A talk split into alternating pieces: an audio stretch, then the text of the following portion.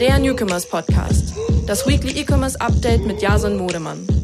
So, herzlich willkommen zu einer Sonderausgabe des Newcomers Podcasts. Ähm, jetzt hier in der Woche nach der OMR. Das Ganze ist so ein bisschen darauf gewachsen, dass äh, mich sehr viele Leute nach meinem Vortrag auf der OMR darauf angesprochen haben, ob es den auch irgendwo auf YouTube gibt. Und das Einzige, was es da aktuell gibt, ist äh, irgendwie so ein 10 Stunden Livestream oder so, in dem man sich durchsuchen muss. Deswegen habe ich beschlossen, dass ich einfach den Podcast-Slot diese Woche nutze, um genau darauf nochmal genau einzugehen und um auch das Ganze nochmal so ein Stück weit ähm, nur für die Ohren zugänglich zu machen, weil in meinem Vortrag war es ja schon so, dass ich sehr, sehr interaktiv, sehr viel mit Slides und äh, Abstimmungen und so weiter gearbeitet habe. Das geht natürlich im Podcast nicht und da wäre dann auch ziemlich viel sehr unbrauchbar. Ähm, und genau deswegen würde ich jetzt heute diesen, diesen, dieses super spannende Thema einfach nochmal ausrollen ähm, und für alle, die vielleicht nicht vor Ort waren, das auch nochmal zugänglich machen. Es ging in meinem Vortrag um das Winning Social Creative im Jahr 2022.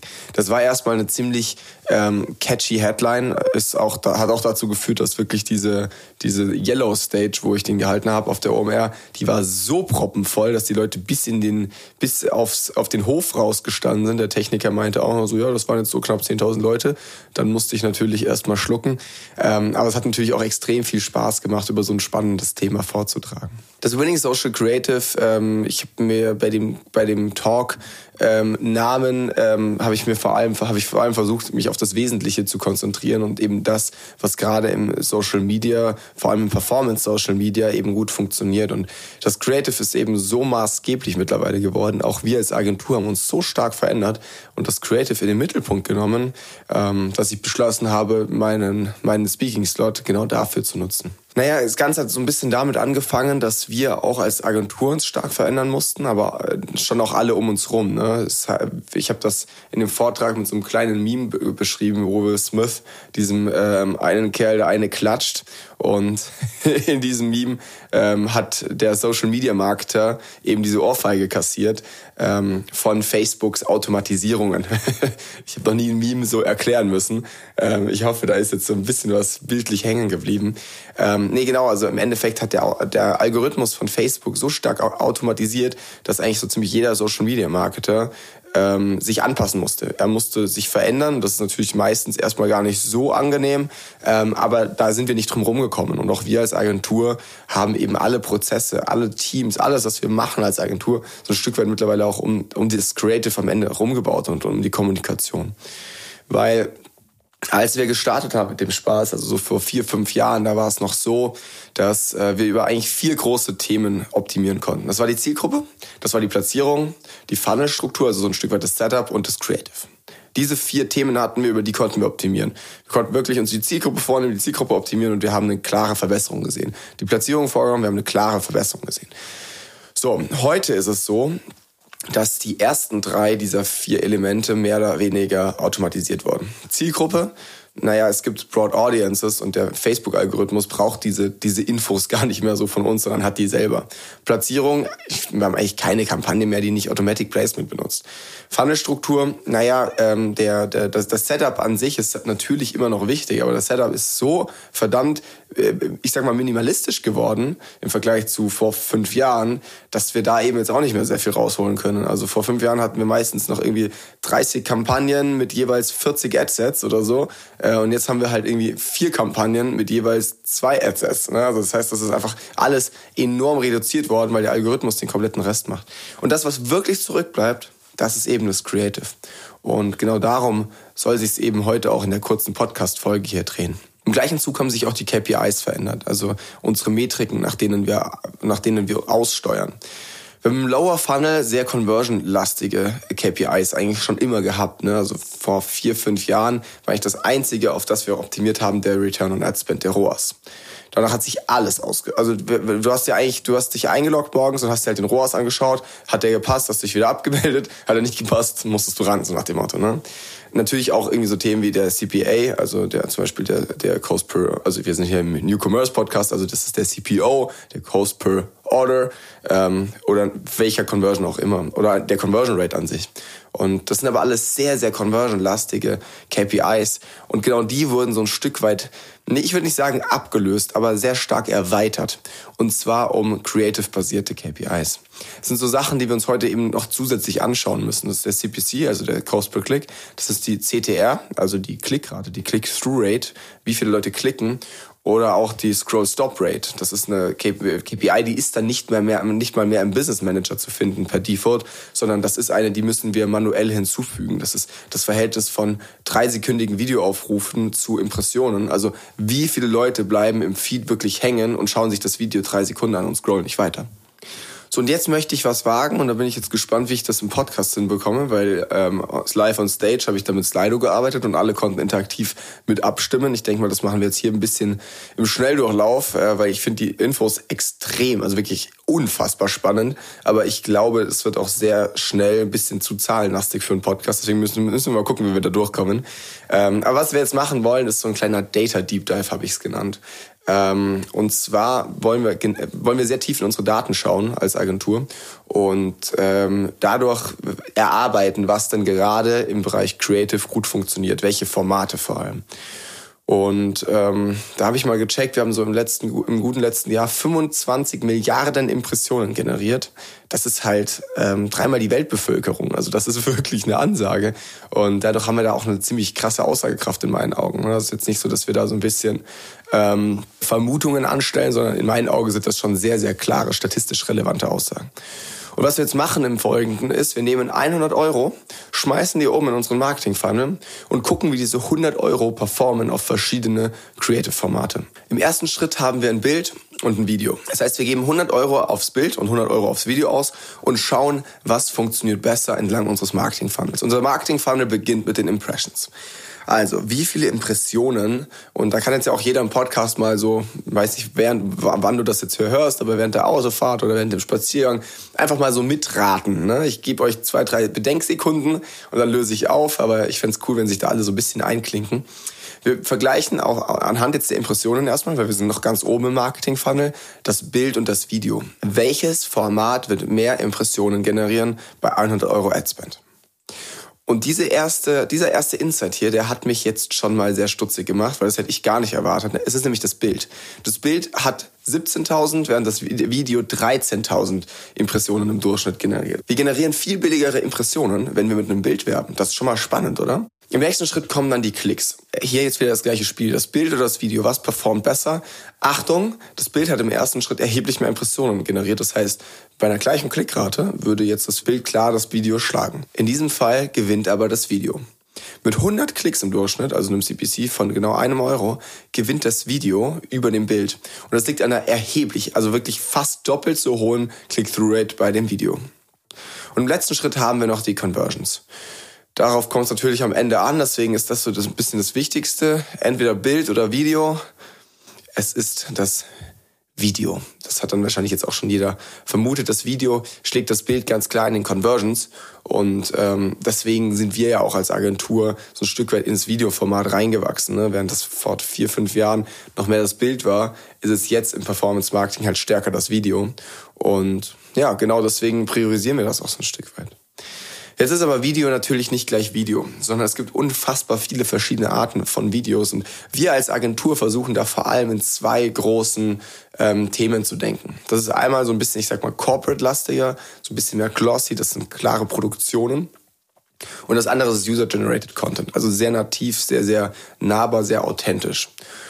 Und ich könnte jetzt genau das gleiche mit diesem Funnel nochmal machen bei Non-UTC, also Non-User-Generated Content versus User-Generated Content, aber ich glaube, das würde den Rahmen hier so ein bisschen sprengen, weil ich glaube, es ist schwer, sich das anzuhören. Nur. Deswegen löse ich das jetzt einfach mal direkt auf. Das User-Generated Video ähm, schlägt ganz klar alles, was nicht irgendwie den Nutzer in den Vordergrund stellt. Mit einem CPO von nur 25 Euro generieren wir bei dem User-Generated Content Piece circa vier Conversions bei diesen 100 Euro Spend und schlägt damit ganz klar alles, was wir jetzt eben eher ins Themenfeld Non-UGC eingeordnet haben. Und genau da wollte ich eben rauskommen. Also das klare Winning Creative im Jahr 2022 ist das User-Generated Video. Jetzt haben wir einen kleinen Vorteil, weil diese Videos sind bei uns als Agentur zumindest eigentlich immer gleich aufgebaut. Und das ist so die ganz alte Marketing-Schule. Wir starten mit einer Hook, dann kommt die Argumentation und dann kommt der Call to Action. Die Hook, die soll Aufmerksamkeit triggern. Also der Nutzer soll hängen bleiben, nicht weiter scrollen, sondern sich damit befassen. Die ersten drei Sekunden sind hier extrem entscheidend. Im Mittelteil geht es dann um die Argumentation. Da geht es darum, ob man eher emotional oder eher rational argumentiert. Da gibt es auch verschiedenste Produktgruppen, bei denen sich jeweils auch unterschiedliche Strategien ähm, dann besser behaupten. Äh, es geht darum, den Nutzer zu überzeugen, sodass er am Ende irgendwie sich auf der Webseite umschaut ähm, und äh, mehr zu dem Produkt oder der Marke erfahren will. Und im dritten Schritt, das Ende des Videos, stellt eigentlich immer der Call to Action dar. Gut, das ist klar, glaube ich. Er soll eine Handlung aufrufen, er soll den Kauf oder den Lead einleiten. Ähm, und so schaffen wir es dann eben auch wirklich, die gewünschte Handlung hervorzurufen. So, jetzt natürlich die Frage, wie komme ich an User-Generated Content? Da ist unser Prozess so aufgeteilt, dass wir eigentlich in vier großen Themenfeldern arbeiten. Als erstes kommt das Briefing. Ähm, wie schon vorher gesagt, die Kommunikation dahinter ist extrem entscheidend. Es geht nicht darum, einfach nur irgendwie User-Generated Content irgendwie zu generieren, sondern es geht auch darum, was wird da gesagt, was wird da vermittelt, was wollen wir kommunizieren.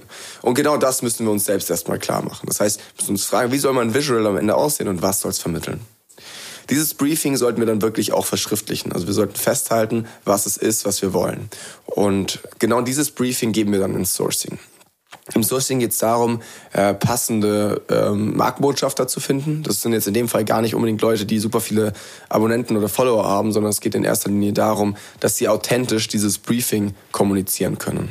Und ähm, da ist es natürlich so, dass du jetzt als Marke erstmal stark auf dein nahes Umfeld zurückgreifen kannst.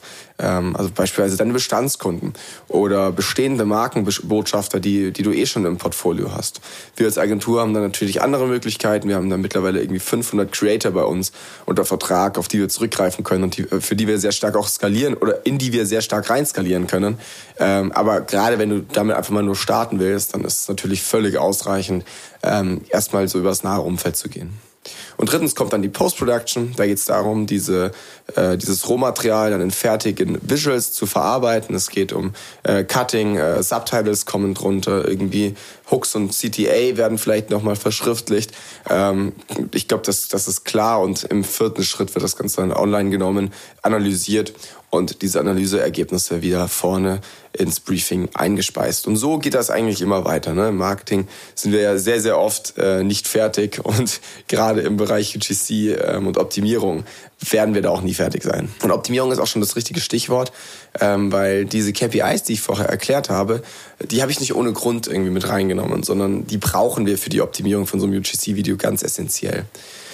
Ähm, die Hook, also diesen Anfangsteil unseres Videos, können wir sehr gut optimieren, indem wir auf die Scroll-Stop-Rate achten. Also wie viele Leute bleiben hängen, wie viele Leute hören auf zu scrollen im Feed oder klicken nicht weiter in der Story.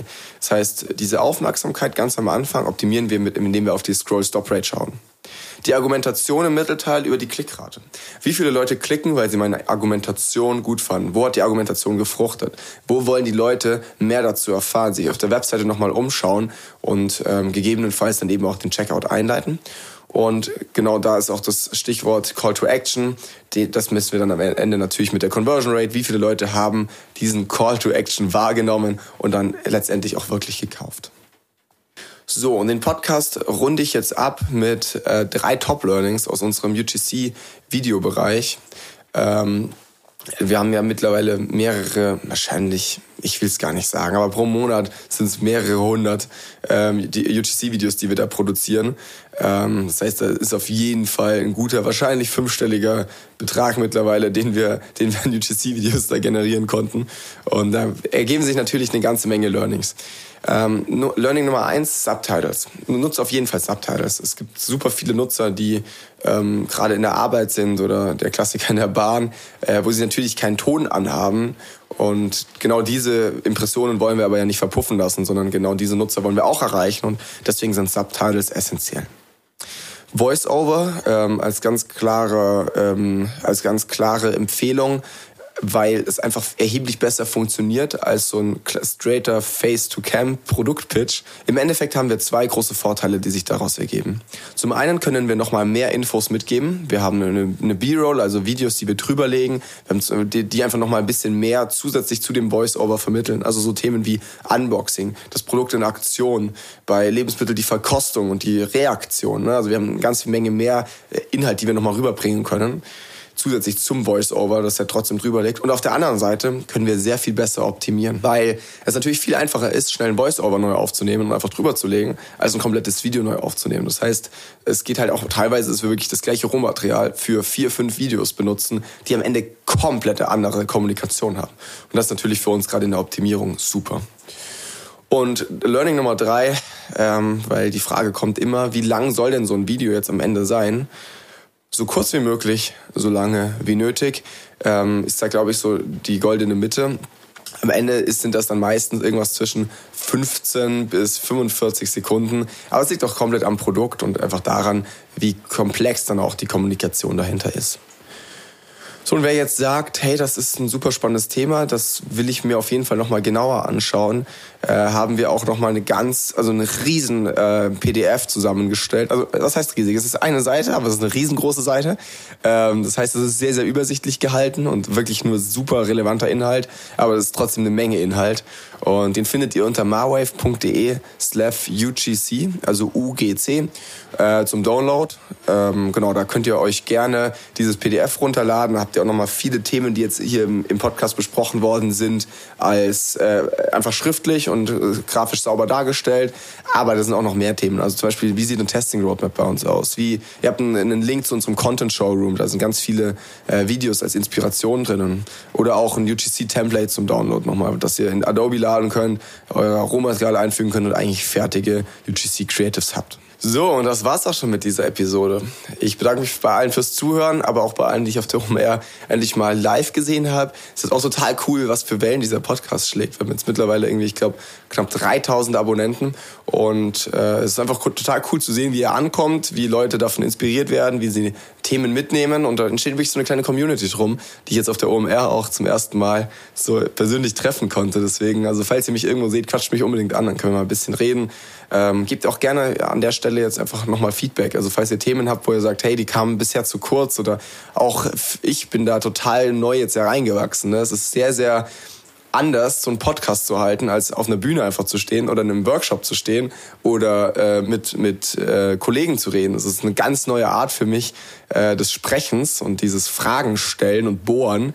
Äh, von daher gebt da gerne Feedback auch an mich ganz direkt, einfach auf LinkedIn oder so. Äh, freut mich immer extrem, wenn ich da konstruktiv ähm, einfach auch eine Rückmeldung bekomme, weil ich stehe jetzt hier gerade bei mir daheim, mein PC vor mir und diese Audiospur läuft, aber ich kriege nichts zurück. Ne? Und äh, das ist ja das, was uns am Ende auch irgendwie besser macht. Von daher gebt da gerne Feedback und freut euch auf jeden Fall auf die nächste Folge, weil ich habe noch einiges in der Hinterhand. Also, stay tuned und bis zum nächsten Mal.